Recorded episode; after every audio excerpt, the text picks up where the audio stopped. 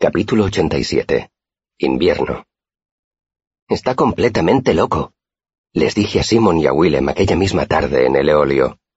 Es un maestro, repuso Sim con diplomacia. ¿Y tu padrino?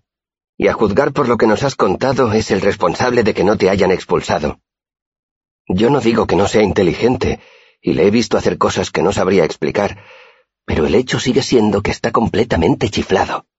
No para de hablar en círculos sobre nombres, palabras y poderes. Mientras habla tiene sentido, pero en realidad lo que dice no significa nada. Deja de quejarte, me espetó Simón. Te han ascendido a relar antes que a nosotros, aunque tu padrino esté chiflado. Y te han pagado veinte monedas de plata por romperle el brazo a Ambrose. Has quedado libre como un pájaro. Ya me gustaría a mí tener tanta suerte como tú. Libre como un pájaro no, puntualicé. Me van a azotar. ¿Qué dices? exclamó Sim. ¿No lo habían suspendido?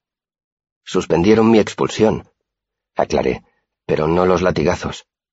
Simon me miró con la boca abierta. Dios mío, ¿por qué no? Felonía, dijo Willem en voz baja. Un alumno no puede quedar impune si lo han encontrado culpable de felonía. Eso fue lo que dijo Elodin. Bebí un sorbo y luego otro. No me importa, dijo Simón muy acalorado. Es una barbaridad. Golpeó la mesa con el puño para enfatizar la última palabra. Hizo temblar su vaso y derramó un charco de scuten por la mesa. ¡Mierda! Se levantó y trató de que el scuten no llegara al suelo. Reí hasta que me saltaron las lágrimas y me dolió el estómago. Al final recobré el aliento y noté como si mi pecho se hubiera librado de un gran peso. Te quiero, Sim, dije de todo corazón. A veces pienso que eres la única persona honrada que conozco.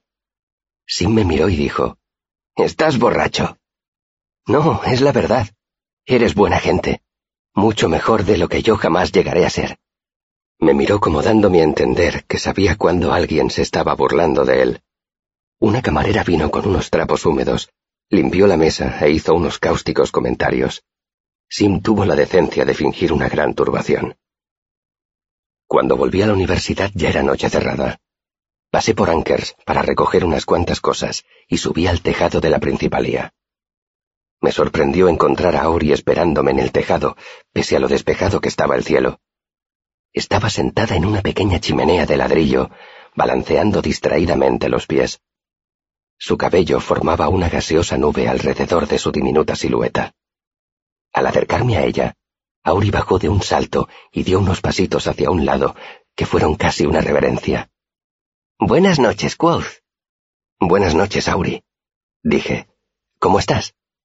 Maravillosamente, contestó con firmeza. Y hace una noche maravillosa. Tenía las manos cogidas detrás de la espalda y trasladaba el peso del cuerpo de una pierna a otra. ¿Qué me has traído esta noche? Pregunté. Auri compuso su luminosa sonrisa. ¿Y tú? ¿Qué me has traído? Saqué una estrecha botella de debajo de mi capa. Te he traído vino de miel. Auri cogió la botella con ambas manos. ¡Oh, qué regalo tan magnífico! Miró la botella con admiración. Imagínate cuántas abejas borrachinas. Quitó el corcho y olfateó el vino. ¿Qué hay dentro? Rayos de sol contesté, y una sonrisa, y una pregunta. Se llevó la boca de la botella al oído y me sonrió. La pregunta está en el fondo, dije. Una pregunta muy pesada, dijo ella y me tendió una mano. Yo te he traído un anillo. Era un anillo de cálida y lisa madera. ¿Qué hace? pregunté. Guarda secretos. Me lo acerqué a la oreja. Auri sacudió la cabeza con seriedad y su cabello revoloteó alrededor. No lo revela, los guarda. Se acercó a mí, cogió el anillo y me lo puso en un dedo. Ya hay suficiente con tener un secreto. Me censuró dulcemente. Otra cosa sería avidez. Me encaja, dije con cierta sorpresa. Son tus secretos, dijo Auri como si le explicara algo a un niño pequeño. ¿A quién iba a encajarle? Auri se recogió el cabello y volvió a dar aquel pasito hacia un lado, casi como una reverencia, casi como un paso de baile. ¿Quieres cenar conmigo esta noche, Quoth? He traído manzanas y huevos. También puedo ofrecerte un delicioso vino de miel. Será un placer para mí compartir la cena contigo, Auri, repliqué con formalidad. He traído pan y queso. Auri bajó al patio y unos minutos más tarde regresó con una delicada taza de porcelana para mí. Sirvió el vino de miel y se bebió el suyo a pequeños sorbitos de una taza de mendigo de plata, apenas más grande que un dedal. Me senté en el tejado y nos pusimos a comer. Yo tenía una gran hogaza de pan de cebada y un trozo de queso duro de dalonir. Auri tenía manzanas maduras y media docena de huevos con motitas marrones que había conseguido hervir. Nos los comimos con la sal que saqué de un bolsillo de mi capa. Estuvimos casi todo el rato callados, sencillamente disfrutando de la mutua compañía. Auri estaba sentada con las piernas cruzadas y la espalda recta y con el cabello ondulando en todas direcciones. Como siempre, su delicadeza hacía que aquella comida improvisada en un tejado pareciera un banquete en el salón de un noble.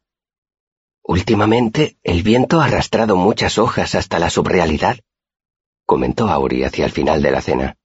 Se cuelan por las requillas y por los túneles, se acumulan en bajantes y no paran de susurrar. ¿Así? ¿Ah, asintió. Y se ha instalado un búho, una hembra, ha construido su nido justo en medio del doce gris, con todo el descaro del mundo. Entonces, ¿eso es algo fuera de lo común? Aurea sintió. Por supuesto, los búhos son sabios, son cuidadosos y pacientes. La sabiduría excluye la audacia. Bebió un sorbo de vino, sujetando el asa de la tacita con el pulgar y el índice. Por eso los búhos no son buenos héroes. La sabiduría excluye la audacia. Después de mis recientes aventuras en Trebon, no podía por menos de estar de acuerdo con esa afirmación. ¿Y esta es audaz? ¿Es una exploradora? Sí, ya lo creo, contestó Auri abriendo mucho los ojos. Tiene cara de luna malvada. Auri rellenó su tacita de plata con vino de miel y vació el resto de la botella en mi taza de té. Después de poner la botella boca abajo hasta verter la última gota, frunció los labios los acercó a la boca de la botella y sopló produciendo un pitido. ¿Dónde está mi pregunta? inquirió. Titubeé. No estaba seguro de cómo reaccionaría a mi petición. Mira, Auri, quería saber si estarías dispuesta a enseñarme la sobrialidad. Auri miró hacia otro lado con timidez. Creía que eras un caballero, Quoth, dijo tirando cohibida de su blusa deshilachada. Imagínate pedirle a una chica que te enseñe su subrealidad. Bajó la vista y el cabello le ocultó la cara. Contuve un momento la respiración y escogí con mucho cuidado las palabras que iba a decir a continuación para no asustarla y que no fuera a esconderse bajo tierra. Mientras yo pensaba, Auri me escudriñaba a través de la cortina de su cabello. Auri, dije, ¿me estás gastando una broma? Levantó la cabeza y sonrió.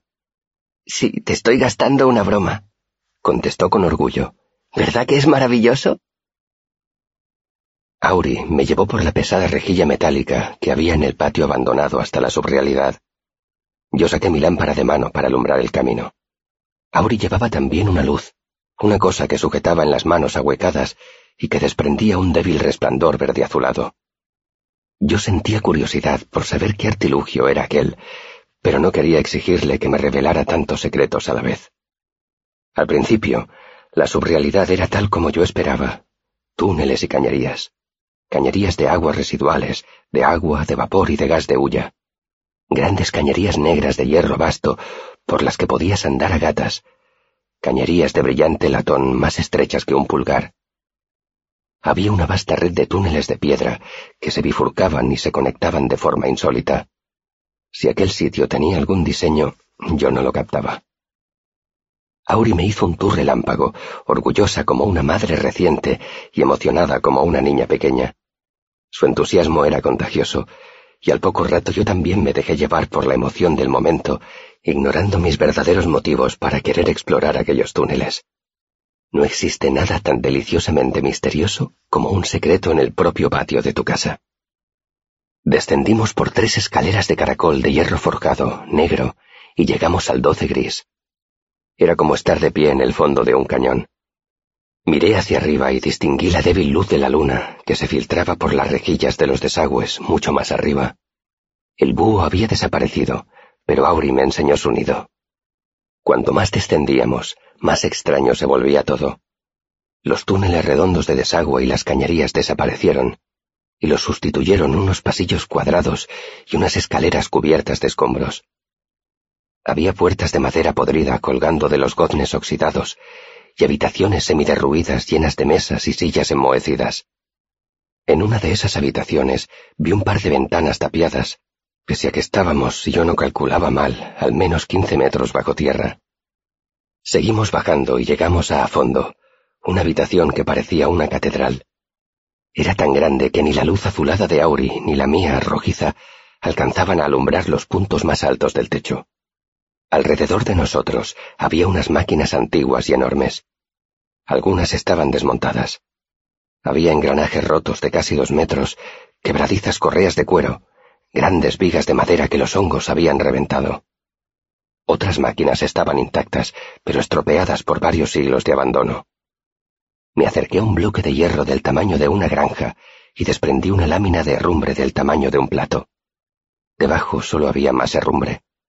Cerca había tres grandes columnas cubiertas de una capa de verdín tan gruesa que parecía musgo. La mayoría de aquellas máquinas inmensas era imposible identificarlas.